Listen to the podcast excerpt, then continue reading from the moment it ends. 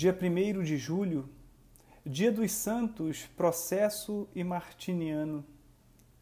O martirológio romano honra hoje a memória dos santos Processo e Martiniano, que em Roma foram batizados pelo apóstolo Pedro no cárcere mamertino, depois de sofrer contusões na boca, acúleo, nervos de boi, pauladas, chamas e escoriações, por último, mortos à espada, foram coroados com o martírio no tempo do imperador Nero.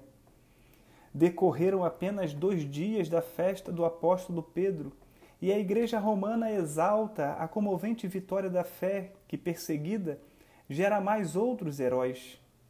Estes mereceram especial destaque entre os protomártires romanos. Poucas foram as notícias que a história nos transmitiu sobre estes dois mártires. Um sermão do Papa Gregório Magno, comemorativo ao martírio destes santos, nos fornece uma pista biográfica.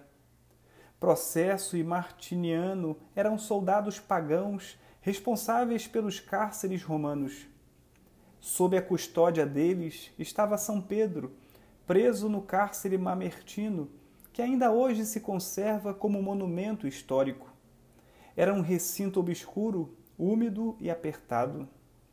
A veneranda figura de Pedro, que irradiava fé, paciência nos sofrimentos, bondade nos tratos, terá sem dúvida comovido os dois guardas Processo e Martiniano, que, catequizados, foram batizados pelo grande apóstolo.